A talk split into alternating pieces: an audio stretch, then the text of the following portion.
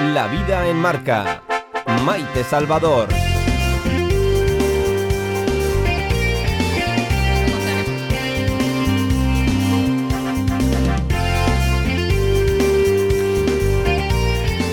Posee una sonrisa que enamora. Camina con la elegancia y el paso fuerte de quien ama la vida. Al verla, nadie imagina que su vida estuvo pendiente de un hilo. Y lo estuvo. Cuando parecía alcanzar su sueño, llegó el zarpazo. Pero ella, con su elegancia y su fuerza, superó el amargo trago. Lo hizo gracias a su fe, a su empeño por no reblar. Andrea es un ejemplo siempre, y hoy especialmente en este día en el que recordamos la importancia de las donaciones de órganos. Andrea Cristóbal, fisioterapeuta, modelo, nutricionista, Miss Zaragoza, Miss Aragón y casi casi Miss España en 2019, tuvo que preguntar quién tiene una médula compatible para mí. Su familia, sus hermanos, no la tenían. Desde entonces, salvada la enfermedad, dedica su esfuerzo a concienciarnos a todos de la importancia de donar. Donar sangre, donar médula y cuando ya no los necesitemos, donar nuestros órganos. Será el gesto más generoso, el acto más hermoso que podamos regalarle a la vida. Hoy, nuestro recuerdo, el de este programa, el de esta casa, para Andrea Cristóbal, que venció a la enfermedad y luchó por otros. Hoy el recuerdo para Antonio, gran cantador de jotas de Monegros, que vivió con un corazón trasplantado. A Pilar, que recibió un riñón. Y sobre todo, aquellas familias generosas que en un momento muy complicado regalan vida. No hay mayor generosidad que donarla.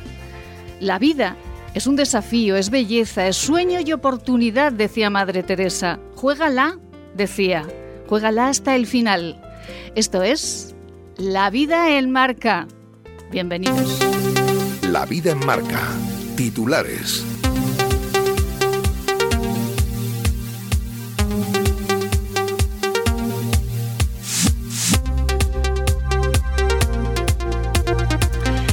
Y días de renta presencial en las delegaciones de la Agencia Tributaria, Renta 2020. Hacienda agota las citas los primeros días, pero sigue abriendo nuevas. Y el paro, el paro baja el mayo en 4.186 personas en Aragón, que gana 10.626 afiliados, pero 10.760 trabajadores siguen en ERTE. Y el ocio nocturno de nuestra comunidad autónoma asegura no entender nada tras quedarse fuera por ahora del plan de desescalada. Gobierno y comunidades autónomas debaten hoy la posibilidad de permitir reaperturas en las regiones con riesgo bajo. Hoy recordamos, eh, como han escuchado, a todos aquellos que han donado sus órganos. Recordamos la importancia de donar para que otros puedan continuar su vida. Y seguro que ustedes lo saben ya a esta hora. Teresa Perales, premio Princesa de Asturias de los Deportes. La nadadora aragonesa posee un palmarés único, 26 medallas en los Juegos Paralímpicos, 20 en los Campeonatos del Mundo y 50 en los de Europa. No sabía que estaba nominada, ha dicho. La vida en marca. Información meteorológica.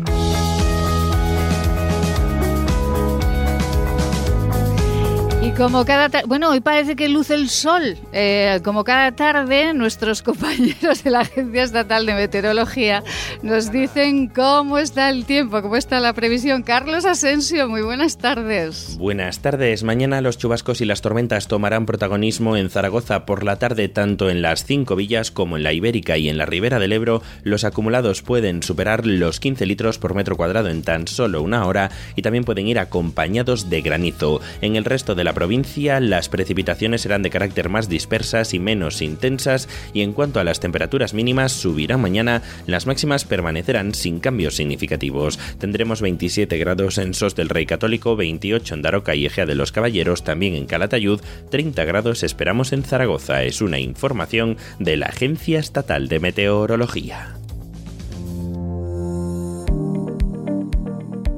Cada tarde mucha vida con Maite Salvador. La vida en marca. Radio Marca Zaragoza. Cómo me gusta la sintonía, cómo me gusta esta musiquita del inicio, enmarcándonos la vida cada tarde aquí en Radio Marca Zaragoza. Y estamos muy felices enhorabuena, muchísimas felicidades a, Teresa Perales. Muchísimas gracias eh, por todos esos éxitos que nos ha regalado absolutamente a todos y esta vez han sido premiados. Ha sido premiado el Tesón con el premio Princesa de Asturias de los Deportes. Así que enhorabuena a la nadadora aragonesa. Carla Will, muy buenas tardes. Buenas tardes. Bueno, ¿cómo estamos, Carla? Pues bien, con calor. Con, calor. Con calor. Bueno, 30 grados ha dicho también para mañana nuestro compañero. Es insoportable este calor. estamos en junio solamente, el día 2. Y bueno, 2 de junio, Día Nacional del Donante de Órganos, Tejidos y Células. Madre mía, Carla, usted como psicóloga, qué momento más duro, ¿verdad?, para unos familiares, pero qué hermoso poder regalar vida, que es lo más importante. Pues sí, es duro tanto para el paciente como para los familiares, porque al final es todos, ¿no? Los que están alrededor de la persona que, mm, que está sufriendo este tipo de este tipo de enfermedad, por así decirlo, ¿no? Y es muy importante tener a gente a tu alrededor para poder ir a mejor. Efectivamente. Es eh, un momento muy duro, muy complejo, pero y tomar esa decisión es, eh, bueno, pues tiene que ser muy complicada, pero pues qué, qué, hermoso, ¿verdad? Mm. Después saber que, que, has dado vida con algo que ya no va a, servir allá donde, pues allá donde va. Carla, yo sé que usted es muy lectora, muy lectora, lo sé, que le encanta, siempre la veo ahí con sus libros, eh, en papel y en ebook. Sé que le gustan más en papel. Sí, yo soy más de papel, sí, de la vieja escuela. Efectivamente, yo también soy más de papel y sé que está encantada porque con nosotros también está en el estudio Elena La Seca, buenas tardes. Hola, buenas tardes. Bueno, ¿cómo está Elena? Pues muy bien, también con calor. Pero bien, lo soporto.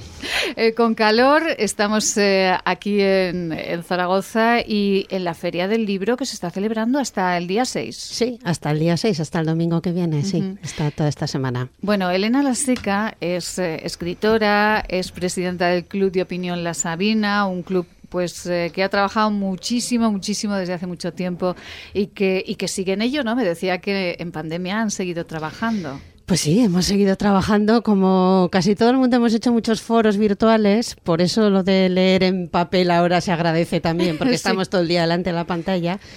Y además, bueno, pues no hemos parado, hemos intentado que pues que la gente que estuviera en casa tuviera también eh, una ventanita al mundo. Sí, por favor. Y además, pues bueno, como cumplíamos en el año 2020 los 30 años del, del club, de existencia del club, que lleva 30 años, ininterrumpidamente, pues decidimos, eh, haciendo un poco a nuestro nombre, eh, plantar 30 sabinas que hemos plantado, las plantamos en, el mes de diciembre en las esclusas de Valdegurriana, al lado del canal, un sitio precioso que, vamos, os lo recomiendo porque...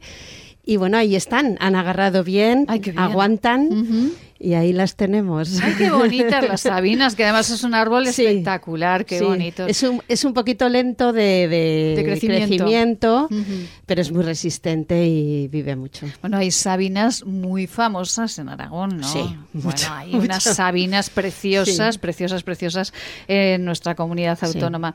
Y me van a permitir, Elena y Carla, porque hoy además eh, del Día Nacional de, eh, del Donante de Órganos, Tejidos y, y células. Eh, hablaremos dentro de unos minutitos con Andrea Cristóbal, que además es una mujer extraordinaria y eh, una mujer que, que, nos va a emocionar mucho seguro, porque bueno, su historia, su historia es eh, bueno, pues tenía un puntito de dolor y ella la ha transformado en una historia extraordinaria. antes me van a permitir que también hablemos de los trastornos de la conducta alimentaria, porque también hoy es un día en el que recordamos que existen. Carmen Galindo, muy buenas tardes. ¿Qué tal? Muy buenas tardes. Bueno, ¿cómo estamos, Carmen? Pues muy bien, ¿y tú? Muy bien, encantada de oírte. Bueno, igualmente, Carmen, ya sabe que a mí me encanta siempre. Eh, hoy no ha sido posible traerla al, estudio porque tenía mucho ajetreo, pero dentro de poquito estará con nosotros Carmen Galindo, presidenta de la Federación Española de Anorexia y Bulimia. Eh, Carmen, mm, hoy recordamos eh, que hay que trabajar mucho contra, ¿no?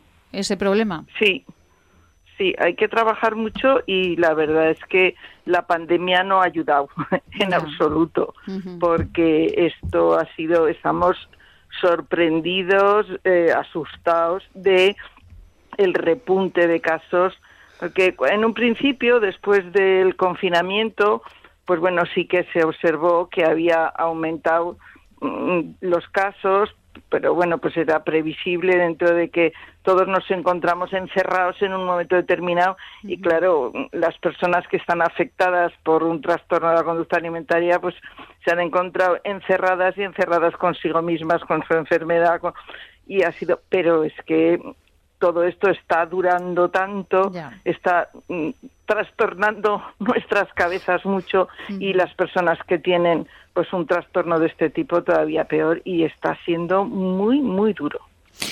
Carmen, ¿cómo están luchando desde la Federación Española eh, y desde Arvada, desde aquí, desde Zaragoza, desde Aragón, cómo están luchando contra este problema? ¿Cómo están ayudando a las personas con anorexia y bulimia y, a las familias también que, que pasan su mal rato? Claro, sí. Nosotros, nuestro principal objetivo desde la asociación es ayudar a las familias y apoyar a las familias, porque mm. eh, la sanidad pública está dando respuesta más o menos.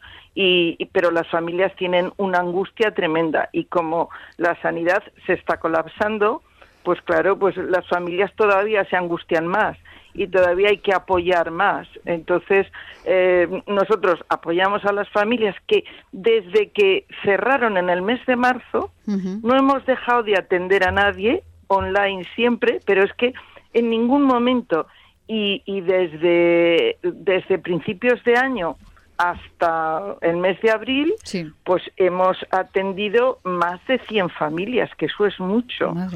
Hemos hecho tres cursos de orientación familiar y han pasado pacientes por, por Arvada, pues, pues cerca de 100 también de personas que necesitan un apoyo que los tienes que pues que derivar a las unidades que ver está haciendo y luego seguimos haciendo prevención en los colegios también. Es decir que vamos mm, haciendo todo todo lo que podemos la pandemia no está ayudando nada, la soledad, eh, el estar eh, pues eh, lejos de socializar, el poder pasear con mayor tranquilidad. Bueno, pues hay una serie de factores que desde luego no ayudan nada a las personas o a las familias que tienen personas con trastornos de la conducta alimentaria. Em, yo no sé, Carmen, en este día en el que recordamos que hay que luchar contra, contra todo ello, luchar de qué manera, Carmen, desde si ¿Tenemos algún familiar cerca a apoyarlo? ¿O eh, desde estos micrófonos, por ejemplo, decir basta ya con las tallas?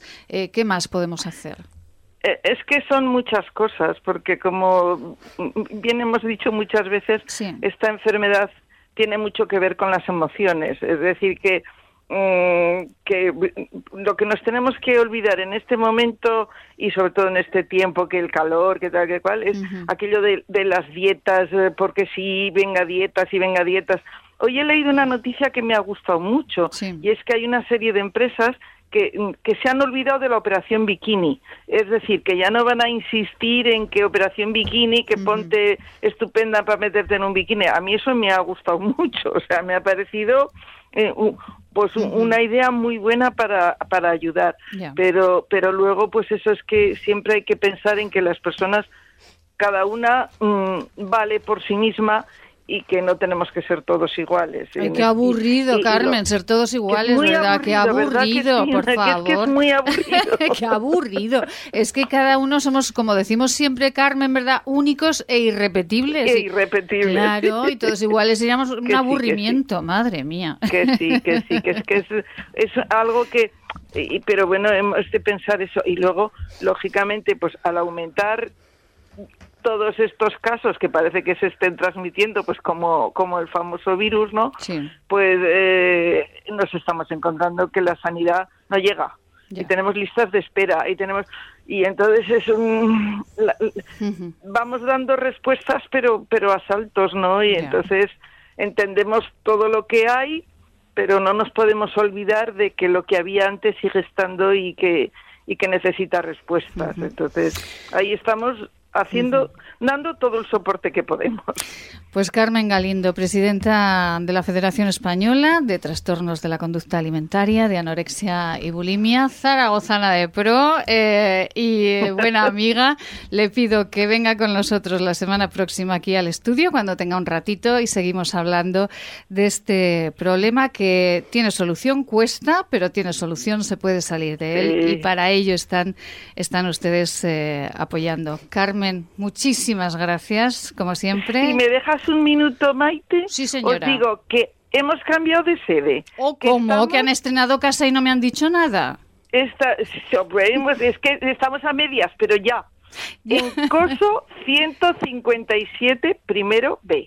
Coso 157, primero B, es la nueva sede de Arvada. es el mismo. Teléfono, vamos a recordarlo. 976. Sí. 38. Sí. 95. Sí. 75. En COSO 157 primero B tienen Arvada, la Asociación Aragonesa, eh, que les puede ayudar eh, contra la anorexia y la bulimia. 976 38 95 75. Ustedes van ahí y van a encontrar verdadero apoyo. Carmen, que la espero. Oye, Muchísimas gracias. Y nosotros a ti, para ver nuestra nueva casa. Hombre, claro, claro, claro, ahí voy, pero ahí voy ya mañana. Un beso muy grande, Carmen. Un beso. Muchísimas gracias. Buenas tardes. Y nos vamos con nuestra noticia en positivo del día, con una mujer extraordinaria. En este día de la donación eh, de órganos queremos hablar con una mujer que sabe muy bien por qué hay que donar. Siempre en positivo. Cada día buenas noticias nos marcan la vida. Actualidad en positivo.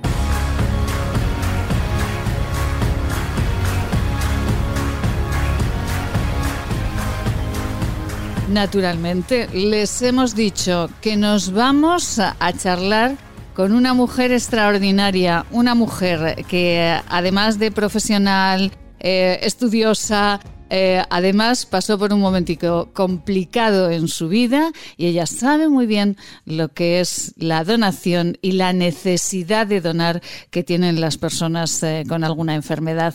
Andrea Cristóbal, muy buenas tardes. Muy buenas tardes, Maite. Bueno, ¿cómo estás, Andrea? Bueno, pues muy emocionada de poder estar aquí con vosotros y de poderle hablar a los oyentes de la importancia que tiene eh, la donación en general, ¿no? Andrea Cristóbal es eh, modelo, es fisioterapeuta. Dentro de poquito ya termina los exámenes y oficialmente será nutricionista. Y además, eh, además ¿en, ¿en, qué año fue Miss? ¿Cómo era? Miss. Miss Zaragoza. Sí, fui Miss Zaragoza y Miss Aragón. Dos años consecutivos. dos años consecutivos. Miss Zaragoza y Miss Aragón, eh, em, ¿en qué año fue? 2018 y 2019. Bueno, hace nada, hace, hace dos horitas, hace, hace, dos días. Miss Zaragoza, Miss Aragón y además eh, Andrea Cristóbal la habrán visto en los medios de comunicación en numerosas ocasiones porque Andrea, eh, bueno, pues eh, estuvo comentando que para ser Miss Aragón y Miss, Zaragoza y pasar a Miss España, pues aquello no era mm, un concurso cualquiera, ¿no? Usted tenía que hacer una prueba y tocaba el piano hacía como una especie de maratón, ¿no? ¿Cuántas pruebas había que hacer? ¿Cuántas? Pues mira, nos exigían pruebas físicas. Yo estuve preparándome un duatlón que consistía pues en primero nadar, luego correr, luego además también nos exigían pues una prueba de talento. En mi caso yo elegí el piano que lo toco desde pequeñita y además nos exigían también que estuviéramos involucradas en un proyecto social, porque querían llevar la belleza no solo a algo físico, sino a algo eh, con mucho más valor, ¿no? Entonces, querían que estuviéramos implicadas en algún tipo de, asociación o tuviéramos algún vínculo con organizaciones pues que, que son de verdadera importancia, ¿no? Para concienciar a, la humanidad y al mundo. Efectivamente, y aquí, en este punto, es donde nos paramos eh, en este día.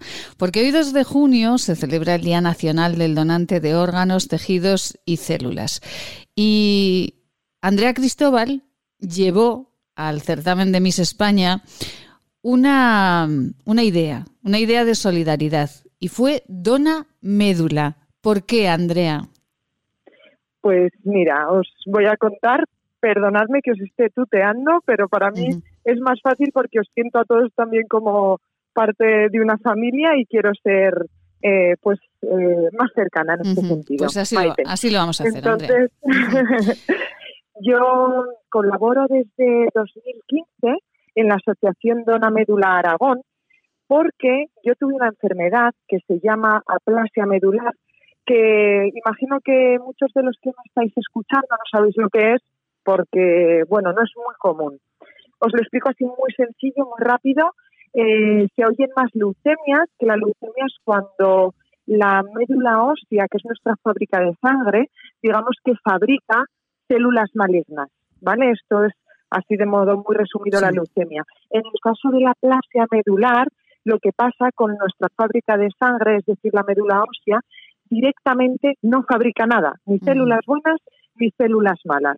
Por lo tanto, eh, yo cuando me detectaron mi enfermedad estaba en un caso muy avanzado, dijeron los médicos que probablemente no saldría adelante porque estaba muy débil. Estuve viviendo durante un año con muy poca sangre en mi cuerpo, lo que pasa que el cuerpo pues es sabio, se va adaptando y mi cuerpo se adaptó a ese estado tan bajito, ¿no? Sanguíneo. Andrea, esto, esto ocurrió además en un momento eh, personal y profesional, eh, pues, eh, pues pues muy, muy especial, ¿no? Porque eh, Andrea siempre había querido ser modelo, desde pequeñita pues hizo sus pinitos en el modelaje, pero sus padres, muy sabios, eh, le dijeron, bueno, Andrea, primero tú estudias, haces una carrera y después si quieres, eh, pues puedes ser modelo. Y superado ese momento de la carrera, Andrea marchó a Barcelona a trabajar como modelo y ocurrió pues el primero o el segundo día, ¿no? Que se sintió mal y a partir de ahí todo el diagnóstico, ¿no? Así es, Maite. La verdad que fue un momento muy duro en mi vida. Yo tenía 21 años y desde bien pequeñita, como bien has dicho, siempre me ha gustado el mundo de la moda y lo he compaginado con estudios y eran mis padres los encargados de decirme hasta que no tengas una carrera, que termines tus estudios, olvídate de dedicarte exclusivamente a esto. Entonces, cuando ya obtuve mi título y me fui a Barcelona, firmé el contrato con una agencia, era mi momento de realmente disfrutar y aprovechar de ese sueño que tanto tenía, ¿no? y, nada, es que me duró cinco días, Maite, literalmente. Llegué un martes y ya el domingo estaba de vuelta a Zaragoza porque estaba desmayándome sin yo mm. saber por qué y claro, pues aquí ya se, se descubrió el, el diagnóstico. el diagnóstico. Y eh, bueno, el mundo se cae eh, con 21 años, eh, Andrea, pero claro, el mundo no sabía que Andrea Cristóbal está hecha de otra pasta. Y, llegó al hospital y en el hospital además se encontró con otros compañeros de la misma pasta que Andrea. ¿Y ahí qué, qué ocurrió? Pues mira, Maite, se pusieron en contacto conmigo voluntarios de Dona Médula Aragón y entonces estuvieron informándome de, bueno, a, pesar de informarme, también estuvieron dándome apoyo, ese apoyo que yo más necesitaba, ¿no? Eh, porque yo estaba muy perdida, Maite, yo no sabía lo que me estaba pasando, además de, de no entender por qué a mí, ¿no? Yo decía, madre mía, con la cantidad de gente mala que hay en el mundo, que tiene que estar pasando esto a mí, ¿no? Pero, pero fueron ellos los que me dieron también otra, otra visión de la enfermedad. Vamos a enfocarlo de otra manera. Venga, Andrea, estamos aquí para apoyarte. Eh, y fue a raíz de ellos que ya dije, en cuanto yo esté bien, quiero colaborar con vosotros y transmitir la importancia que tiene eh, el mensaje de la donación, en este caso, tanto de médula como de sangre. Andrea, aquello afortunadamente pasó. Eh, ¿Tuvieron que hacerle algún trasplante? Eh, ¿Cómo, cómo mm, pues, venció a la enfermedad? Pues mira, Maite, la verdad que yo, dentro de todo lo que pasé, he sido muy afortunada. Al principio, claro, como yo estaba tan bajita de todo, tuvieron que transfundirme sangre, no sé cuántas bolsas, ya ni me acuerdo, pero claro, tenían que rellenarme esas reservas que yo no tenía. Y les hicieron pruebas de, de compatibilidad a mis hermanos para ver si ellos podían trasplantarme eh, pues parte de, esas células madre para, para mi nueva generación de médula. ¿no?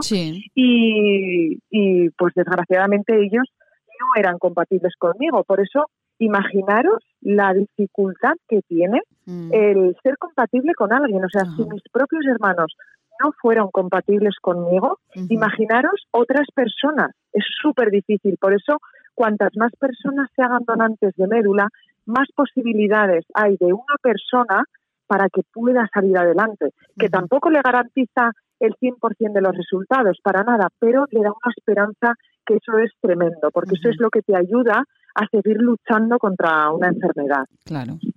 Entonces, eh, finalmente, pues estuve tres años con tratamiento, con medicación oral y otros tratamientos, y gracias a Dios, pues hasta día de hoy en mis revisiones sale todo perfecto. Ay, esa fuerza y esa sonrisa que nos transmite Andrea, pues eh, ha hecho que esa enfermedad se vaya a otro lugar. Eh, Andrea, cuando hablamos de donar médula, siempre nos da como un poquito de miedo. Eh, desmitifique el asunto de, de donar médula. No es tan complicado, ¿no? Para nada, Maite. Mira, claro, cuando nos dicen donar médula, decimos, uy, qué miedo las agujas, me van a tocar eh, hueso, me van a cortar un trozo de hueso, para nada. No hay que confundir la médula espinal con la médula ósea, que es algo completamente diferente. La médula espinal es pues la que nos permite movernos, ¿no? Esos nervios que nos permiten a nuestras extremidades, extremidades moverse. Y la médula ósea es eh, como he dicho antes, la fábrica de sangre. Te van a quitar, para que me entiendas, un poquito de esa fábrica de sangre, las células madre, para que en el cuerpo de la de, la persona a la que se le va a donar, su médula vuelva a fabricar células madre nuevas y buenas. Entonces, eh, sí que es verdad que hay un poquito de porcentaje que la extracción es directa desde la cresta ilíaca, pero eh, en más del 70% es por vía periférica, es decir, por sangre. De todas formas, Maite, permíteme decir que realmente que pongan en una balanza eh, si, si eso les supone tanto como para no darles esperanza a otras personas. Porque yo cuando me pasó lo mío pensé, madre mía, la cantidad de veces me sentí fatal, la cantidad de veces que yo he ido a donar sangre y al final, porque me encontraba mal o porque decía, ay, qué miedo tengo yo, decía, lo siento, pero no puedo hacerlo. y fíjate, me sentí fatal y ahora pues estoy deseando poder donar médula, donar sangre. Lo que pasa es que, claro, al haber tenido ya una enfermedad, pues es no más se complicado, Claro, es más complicado. Eh, para todos aquellos, Andrea, que quieran eh, donar médula, que se den cuenta escuchando a Andrea Cristóbal, Miss Zaragoza, Miss Aragón y casi casi Miss España, eh, una mujer extraordinaria, ya la irán conociendo poco a poco. para todos aquellos que quieran, ¿cómo pueden donar médula, Andrea? Pues se tienen que dirigir, en el caso de Aragón, al Banco de Tejidos de Aragón, que está justo cerca de la zonita de Aragonia, por Duquesa Villahermosa, sí. y dicen que quieren hacerse donantes de médula. Entonces les eh, mm, sacarán una muestra de sangre y les preguntarán pues sobre si han tenido enfermedades o cosas que sean incompatibles con esa donación de, médula. Y entonces, esa sangre va a pasar a Redmo, que es una red en la que tienen pues las bases de datos de, digamos... Compatibilidad, ¿no? Eh, eso es, eso es. Y si Dios quiere y alguien tiene esa compatibilidad con, con sus células, pues ya se le pondrían en contacto con ellos. Lo importante es creo que ahora ya eh, solo pueden donar hasta los 40 años. Antes era más, pero creo que ahora es hasta los 40 años. las personas que, que pueden donar. Y bueno, hacerse donantes, porque es diferente, porque imagínate que tú con 35 te haces donante y luego te llaman a los 50, que también podría ser. Bueno, pues eh, estos son los requisitos. Esta es eh, un trocito solo de Andrea Cristóbal, porque Andrea eh, tiene muchísimo que contar, muchísimos valores que, que transmitir, ya lo están escuchando, que a pesar de ese momento tan duro, tan duro, ella lo cuenta con una sonrisa maravillosa que, tiene. Andrea, eh, bueno, en el certamen de Miss España, ¿cómo, cómo quedó? Pues eh, quedé segunda dama de honor, así que muy contenta. Bueno, bueno, maravillosa, ¿no? Maravillosa. bueno, y Miss Fitness, bueno, muchísimas cosas que se llevó Andrea y eh, Andrea Cristóbal. Eh, nos vemos muy prontito porque vamos a hacer una cosita juntas muy emocionante, muy divertida.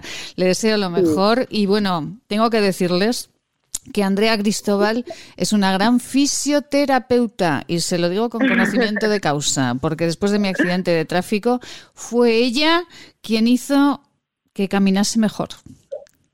Muchas gracias, Maite. Muchísimas gracias. Bueno, ya sabes que te admiro tanto como profesional como persona, así que Gracias de corazón. Un besito muy grande, Andrea. Feliz tarde y muchas felicidades eh, por una cosita personal que no contamos. Un beso muy grande. Muchas gracias, Maite. Un abrazo a todos. Un abrazo, feliz tarde. Hasta luego. Nos vamos eh, después de esta buena noticia del día, que mejor que la buena noticia de este día con Andrea Cristóbal, nos marchamos con unos buenos consejos aquí en Radio Marca Zaragoza. Maite Salvador, Servicios de Comunicación. Hacemos que su publicidad sea una historia de interés. Libros que nos hacen soñar, viajar, reír, enamorarnos,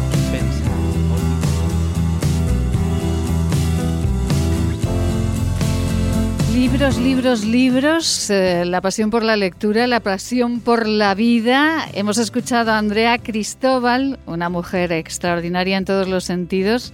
Ella tiene un libro también, es una historia de superación como la de muchos que hoy nos estarán escuchando seguramente y que tienen un órgano trasplantado, que de nuevo están viviendo y que le dan muchas gracias a, la vida por ello. Y también seguro que alguien los está escuchando que en un momento dado tuvo que tomar la decisión y donó los órganos de un familiar. Pues muchísimas gracias a todos ellos y enhorabuena por la vida, que es lo más importante y lo más hermoso que podemos tener y regalar cuando ya no nos sirva de nada. Elena La Seca, pero qué portada más maravillosa del libro, me encanta estas voces, qué bonita. Es la portada. Sí, la verdad que sí, que está, ha, salido muy bonita. Sí, sí, sí. Y la foto original también es bonita. Sí, sí. ¿Refleja lo que viene dentro, Elena? Sí, porque eh, tratábamos de que hubiera como en la misma cara como dos, ¿no? Es voces, porque está escrito, bueno, escrito, eh, lo cuentan la historia dos voces, dos mujeres, entonces es como voces. Y, el lenguaje también es diferente, porque una de las protagonistas, o la protagonista principal es latinoamericana, de Costa Rica, y la otra es española, y por tanto el lenguaje es diferente. Qué bonito. Entonces son voces diferentes. Voces diferentes, efectivamente. Eso es. Bueno, Elena Lanseca, como les decíamos, es eh, escritora.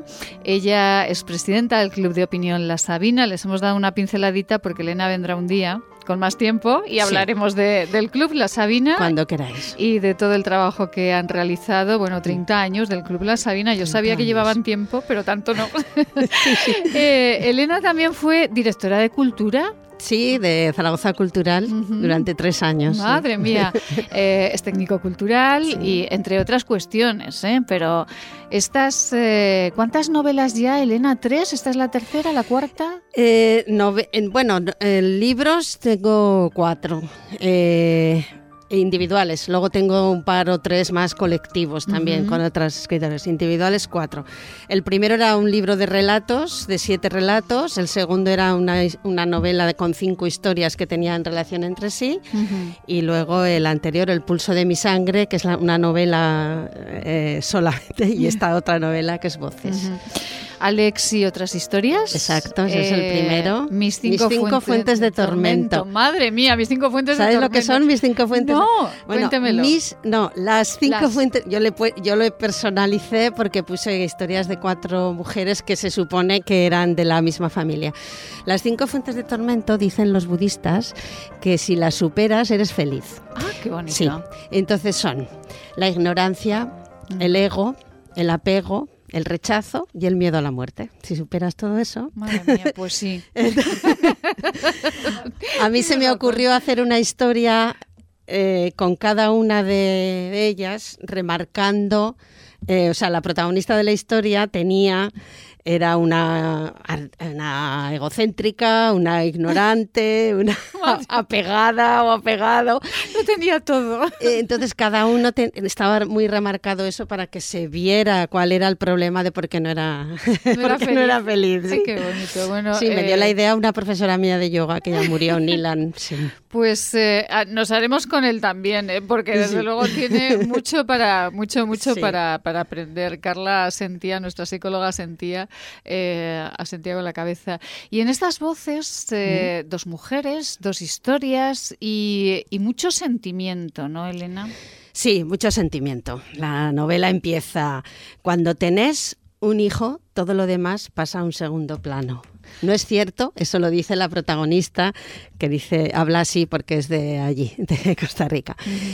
Y a la vez que le pasa eso, le pasa que, se sube al escenario, que hace vibrar a miles de, personas, que reivindica eh, eh, la explotación, bueno, reivindica, no, eh, lucha contra la explotación de las mujeres de su tierra y quiere llevarlo por el mundo entero su canto. Eso supone, pues claro, pues supone que tienes que combinar tu vida personal, tu el apego, en este caso también que tienes a los hijos, y, con tu vida de, andar por el mundo, pues cada, cada vez en un país diferente. Entonces en esa dicotomía, en esa se va moviendo ella y claro, pues eh, tiene ella una personalidad muy compleja, ella es muy alunada, que dice ella. Usa terminología porque el lenguaje, eh, eh, nos decía Elena, Elena Laseca, que por cierto estará firmando ejemplares de este libro de Voces qué día, en la Feria del Libro de Zaragoza, que está en la Plaza del Pilar. En la Plaza del Pilar, el sábado 5 de, bueno, el sábado 5 de, de junio, de 6 a 9 y media en la editorial Imperium, que es la editorial que ha editado el libro. Pues ahí el sábado, eh, a partir de las 5... De las 6. De las 6, a nueve y media. De seis a no, bueno, vayan a las cinco por si acaso.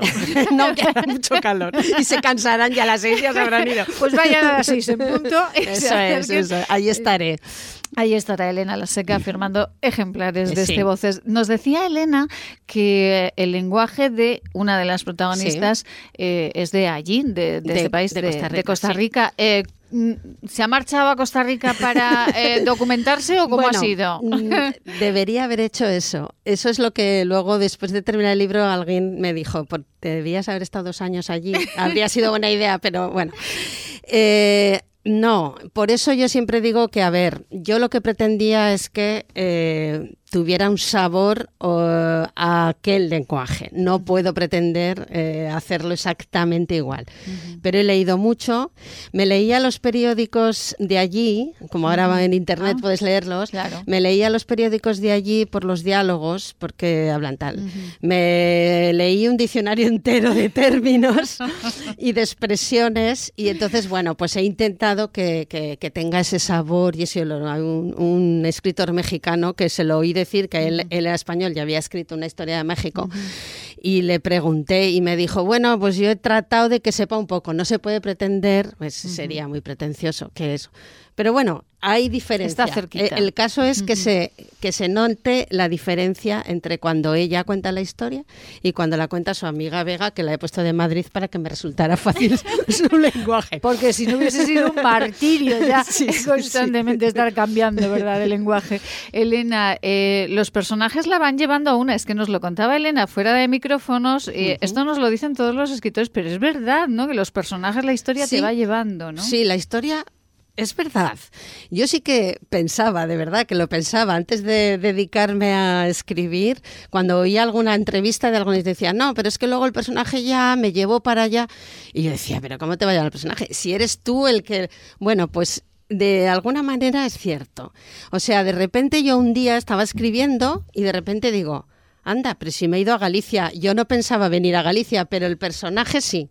O sea, no sé, bueno, claro, se te van ocurriendo y entonces de repente pues vas sobre la marcha, pues te van llevando más o menos, aunque tú tengas una idea general hacia dónde quieres ir, pero luego hay muchísimos cambios y muchos eh, recovecos y te vas por otros sitios. Eh, que, eh, bueno, nos decía, no lo vamos a descubrir por si hay algún escritor en ciernes y no vamos a descubrir el que era, pero nos decía Elena que de pronto quería hacer caminar de una manera con la novela y de pronto se dio cuenta de que no era ese el camino que había que ir por otro lado. Claro, había que ir por otro lado. Y bueno, y utilicé una técnica que la puedo contar. No, no, no la había utilizado en los anteriores libros pero utilicé una técnica de ir, es que me, liaba con los años, porque claro, al ser dos, dos voces, pues no, había que, y entonces iba poniendo posit de dos colores, fucsia y naranja, uno para cada una de las, y los iba poniendo en la pared, y en la, eh, una vez que terminé de poner, o sea, vi la estructura de la novela en el dibujo que había hecho yo en la pared con los posits. Qué maravilla. Esto nos ha encantado, ¿verdad, Carla? Esto nos ha sido muy práctico. Sí, nos ha encantado porque nos, Fue nos muy útil fue maravilloso. Llego a saberlo cuando tenía que estudiar historia y no me hubiera pasado lo que me hubiera pasado esto. Lo pones de colores y... se te queda todo en la cabeza. Ay, Dios mío. Pues eh, de color, el negro y el morado. Así es eh, la portada de Voces de Elena La Seca, eh, una novela que ustedes pueden encontrar este fin de semana, este sábado, a partir de las 6 de la tarde, en la Feria del Libro de Zaragoza, en la Plaza del Pilar acójanse a ella porque les va a emocionar y les va a mostrar mucho de lo que puede pensar una mujer que se encuentra en la situación de la protagonista que se llama Yasira, Yajaira. Yajaira. Yajaira. Es un nombre de allá. Efectivamente. Pues eh, Yajaira desde luego nos va a dar fotogramas seguramente de nuestra vida en algún momento determinado.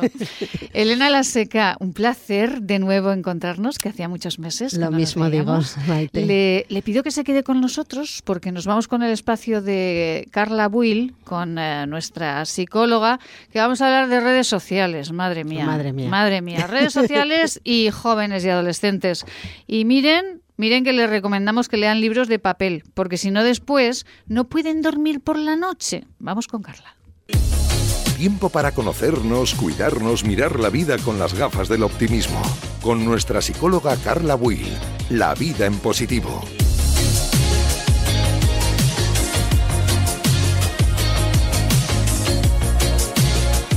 La vida siempre en positivo, aquí en La Vida en Marca, en Radio Marca Zaragoza, todas las tardes, ya saben, poniéndonos la vida por Montera hmm. y además siempre en positivo, siempre, siempre. Intentamos sacarle todo lo positivo que podamos a la vida.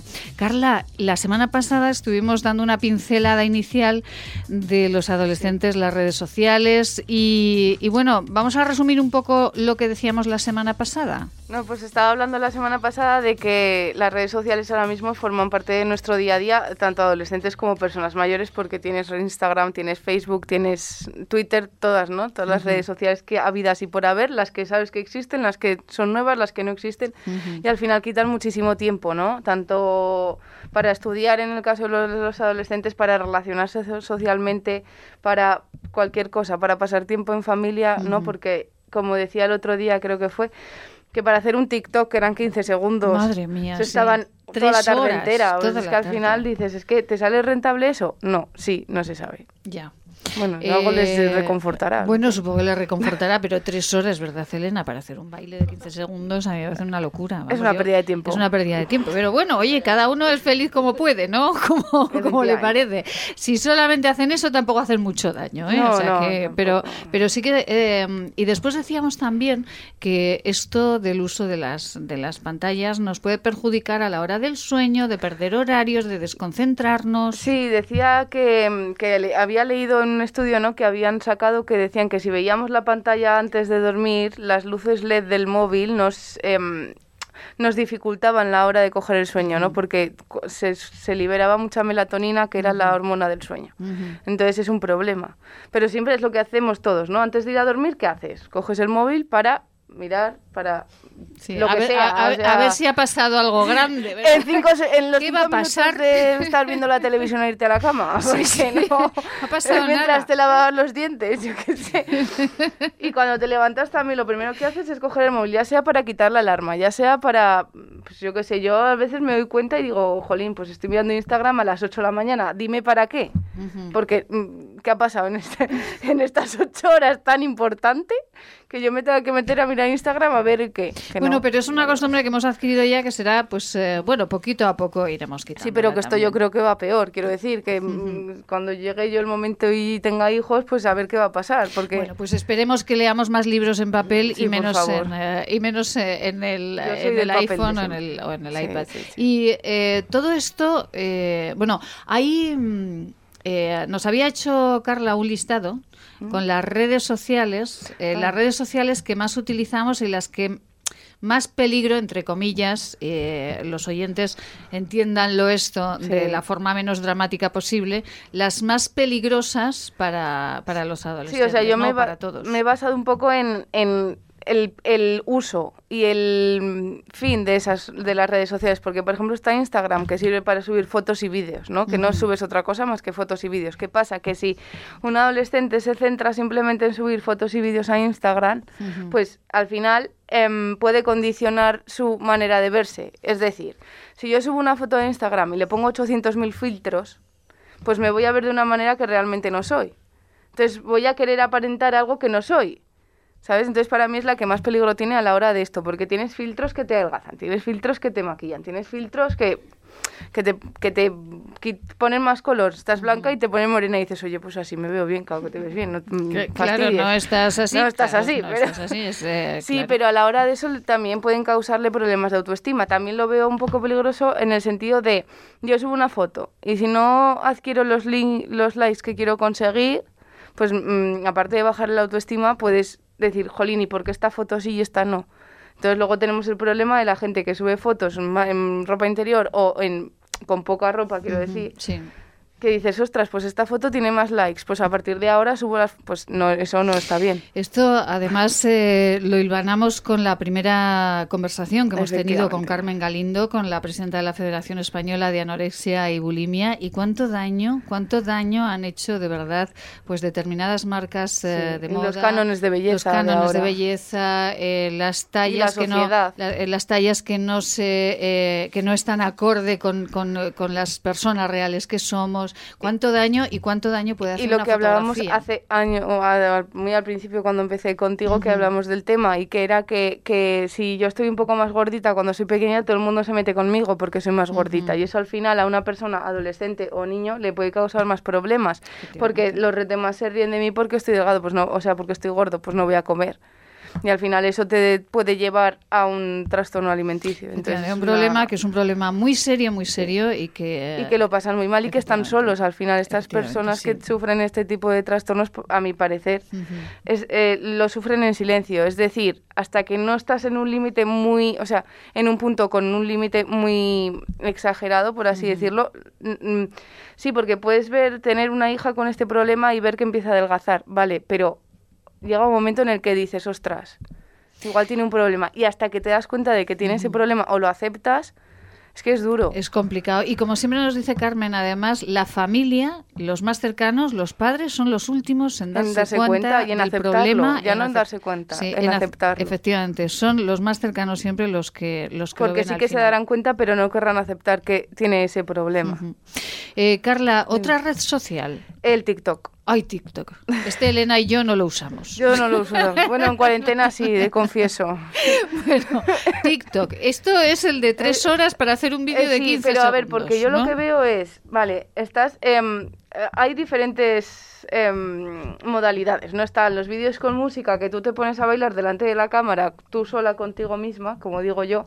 Están los vídeos están los vídeos de, de hacerlos con más gente, tipo amigos, tipo familia, los challenge estos de, mm, de, pues, ¿quién? Había uno en cuarentena que vi que era quién de los tres hijos es el más, en plan, ¿cuál de los tres? ¿no? Y eran los tres hijos y los padres arriba señalando a ciertas preguntas que salían. Pues esos son entretenidos, esos están bien.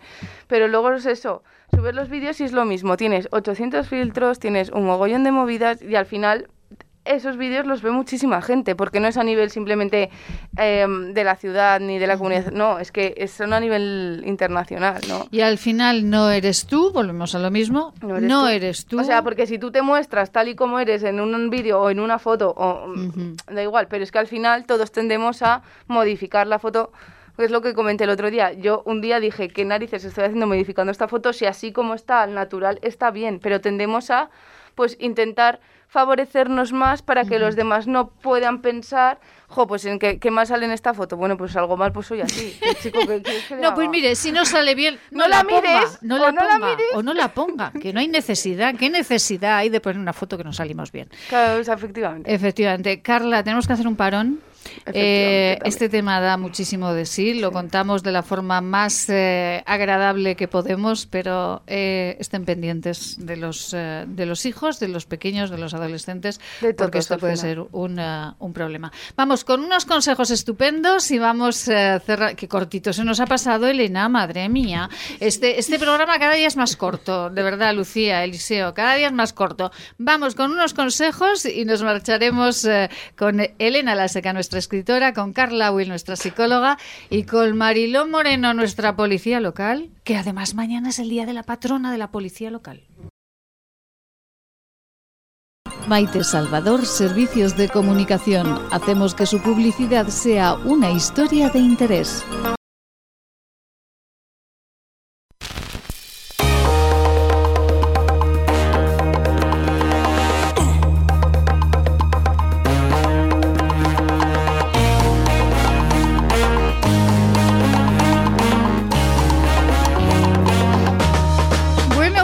Que sonreímos, sonreímos porque esta música ya nos trae la cercanía de nuestra compañera policía local, una de las primeras policías locales que tuvimos en la ciudad de Zaragoza y en España, Mariló Moreno. Muy buenas tardes, Mariló.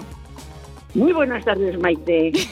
bueno, Mariló, ¿dónde está? ¿Dónde está? ¿Dónde se encuentra? Perdida por fuera. Perdida por fuera. Hombre, dicho así. Porque o sea, voy a un asunto personal con mi consuegra. Sí. Eh, y mi hermosísimo marido me ha dejado tirada en la puerta de la iglesia de Tuera. Sí. Ya, búscate la vida. Búscate la vida. ¿Y usted qué le ha pedido? ¿Alguna vecina una silla o cómo ha sido? Ah, sí, sí, por supuesto. A una vecina le ha pedido una silla y ya está. Claro, por supuesto, la verdad es que me siento en mi casa en Tuera, ya claro, lo sabes. Claro, claro, En Tuera, en Gurrea, en Luna. En Zaragoza, no sí, sí, no, no, no, no. Ya ¿sabes? Como digo yo, ya ahí está eh, no sé si estará Carla hoy, creo que sí. Sí, está Carla, está Carla, eh, sí, sí, sí, está Carla, está Carla, sí. Hola, buenas tardes. Buenas tardes, Carla que digo que yo tengo yo tengo un lema muy bueno que siempre digo que a los problemas solución a los problemas nunca se les pone más problemas. Efectivamente. O sea si hay que pedir una silla se, pide la silla. Sí ya está pues claro naturalmente. Y está con nosotros oh. también Elena La Seca que es escritora y yo no sé igual un día la llama y, y se dedica a escribir su historia porque desde luego Elena eh, Mariló es para escribir millones de, de, de novelas divertidísimas. Mariló ¿sabe usted que mañana es la patrona que se celebra la patrona de la policía local aquí en Zaragoza? Pues mm, sí, pero no. A ver, eh, digo que sí porque mm, sí creo que se celebra por estas fechas ahora. Antiguamente se celebraba en septiembre, creo que era, septiembre o octubre. Eh, la Virgen de Nuestra Señora del Portillo, que es nuestra, nuestra patrona, y se celebraba por todo lo alto. Ha habido diferentes escenarios de desfiles. De hecho, yo nos tocaba desfilar por la Plaza del Pilar, porque cuando nosotros, cuando salimos todas las mujeres hmm. a, claro, allí, pues nos tocaba desfilar en la Plaza del Pilar. Ah, Ahí las 21 mujeres, a ver si quién pueda. Yo a si quién pueda porque lo del bolso era muy divertido. Pero vamos a ver, desfilaban, escúcheme, pare, pare un momento, Marilo, pare en ese punto. Que desfilaban ustedes con bolso. Por supuesto, desfilamos con bolso porque el gran problema que teníamos nosotras es que nosotras no habíamos hecho la mili. Entonces teníamos que ir con los compañeros. Nosotros iban los jefes delante, nosotras después, y detrás iban los compañeros y motoristas de vigilancia, etcétera, etcétera. Pero claro, el, el, hecho es que había que salir desfilando, marcando el paso, y había alguna compañera que era de piñón fijo. ¿Sabes lo que es eso? que no desfilaba bien, que el 1, 2, 1, 2 no se lo sabía, vamos que eh, le hacían desfilar y las dos manos iban al mismo tiempo juntas. Los que iban por donde querían. con lo cual era un problema. Iban como las muñecas de famosa. Ay, perdónenme. Parecido, parecido, pero bueno, era de llorar y de reír. Era de llorar pero, y de sí, pero, pero, cuénteme lo del, pero cuénteme lo del bolso, que una vez me dijo que pesaba mucho el bolso y que no podía perseguir a los malos porque el bolso se lo impedía. A ver, el bolso fue, digamos, eh, como parte del uniforme, pero también era una cosa práctica para poder llevar allí pues en el talonario de multas, ah, eh, el almuerzo, Todos, los, todos, los, efectos que las mujeres llevamos en los bolsos. Era, era, bueno, ahora yo me imagino que los compañeros no llevan bolsos, pero llevan, eh, yo veo a todos los compañeros y compañeras con unos aderezos alrededor de la cintura que desde luego no tienen nada que envidiar al bolso nuestro. Pero a ustedes les colocaron un bolso y ahí desfilando con el bolso. Buenísimo. Era un bolso de piel, piel de la buena, de la misma piel que llevaban los carteros de correos de Zaragoza que eso era indestructible. Bueno, pues yo decía siempre, si le pego un bolsazo a uno lo mato. o sea, que usted no necesitaba ni pistola, ni porra, ni nada, ¿no? Con el bolso ya lo dejaba si no llevábamos absolutamente nada, absolutamente nada. Solamente llevábamos las ganas de trabajar, de atender al público, de que no tuviéramos ningún problema durante eh, el, tiempo de trabajo regulando el tráfico y nada más. Nada más. Sobrevivir. Ay, Dios mío, Marilo. Y eh, eh, es que, claro, ya después de lo que me ha contado, no da tiempo de contar lo del tráfico que regulaba en ese punto tan conflictivo, del que me ha mandado. Que el punto conflictivo del tráfico era el coso con Plaza España, ¿no? No, a ver, puntos conflictivos había muchos. Sí. Había porque había muchísima circulación, sí. había muchísima circulación, y muchísima gente que hacía lo que le daba la gana cruzando por donde le daba la gana. Creo que la foto que te mandó se ha visto bien clarito. Clarito, clarito, la ponemos en la red. Era el, coso, el coso bajo, o sea, la parte de la, de la dirección de Espartero, o sea, esa zona, pues había muchos. Ah, perdón, que se va mi marido, perdón. Marilo, que, estamos en directo, Marilo, por el amor de Dios, pero es que no me puede hacer esto con la crónica que le pago para esto, encima de que no me habla del Real Zaragoza. Me, me, me, me cambia de tema, es que yo ya no sé qué hacer con los guiones, con usted, de verdad, ¿eh? Marilo, pues ¿está, su, ¿está su marido ya o no? Estoy en una tienda. En una, tienda? en una verdulería. En una verdulería. está atendiendo. Mi marido en la puerta llevándose a la consuegra y esto es un no vivir, hija mía de mi corazón. pero hoy no me ponga la frutera, por favor, que el último día me puso a la librera. No, no, no. El frutero lo que está trabajando y está el solico. y además tiene que cerrar en breve y mejor me mira como diciéndome del todo. Vale, eh, Marilo, eh, vamos a ver, en el último desfile con ese bolso, ¿qué pasó? ¿Usted desfilaba la primera o la última? ¿Cómo desfilaba? La primera la primera de las primeras. Yo desfilaba la primera de las primeras. ¿La primera de las primeras? no es por nada, pero no, pero creo que un día, te mandé fotografías, pero creo que no las viste. Que no he visto nunca que tuviera la, marca como que las Que sí, que las he visto. Eh, eh, Era usted una señora espectacular, usted. Con una altura y un poderío impresionante. nada. Como que, que no he visto las fotos. No absolutamente nada, me comía el mundo. Hombre, claro. eso, es, eso, es, elemental. elemental. A esos años y con esa ilusión claro, te comes el mundo. Te comes el mundo y se ha comido el tiempo, así que hasta mañana será. Marilo Moreno, un beso muy grande, que la queremos mucho. Elena Laseca, un placer, muchísimas gracias. Gracias a vosotros por invitarme. y espero que lo haya pasado bien. Muy bien, le he pasado. gracias. Carla Will, hasta la semana que viene. Hasta la semana que viene. también la quiero mucho. Sí, yo también. Sean felices esta mañana.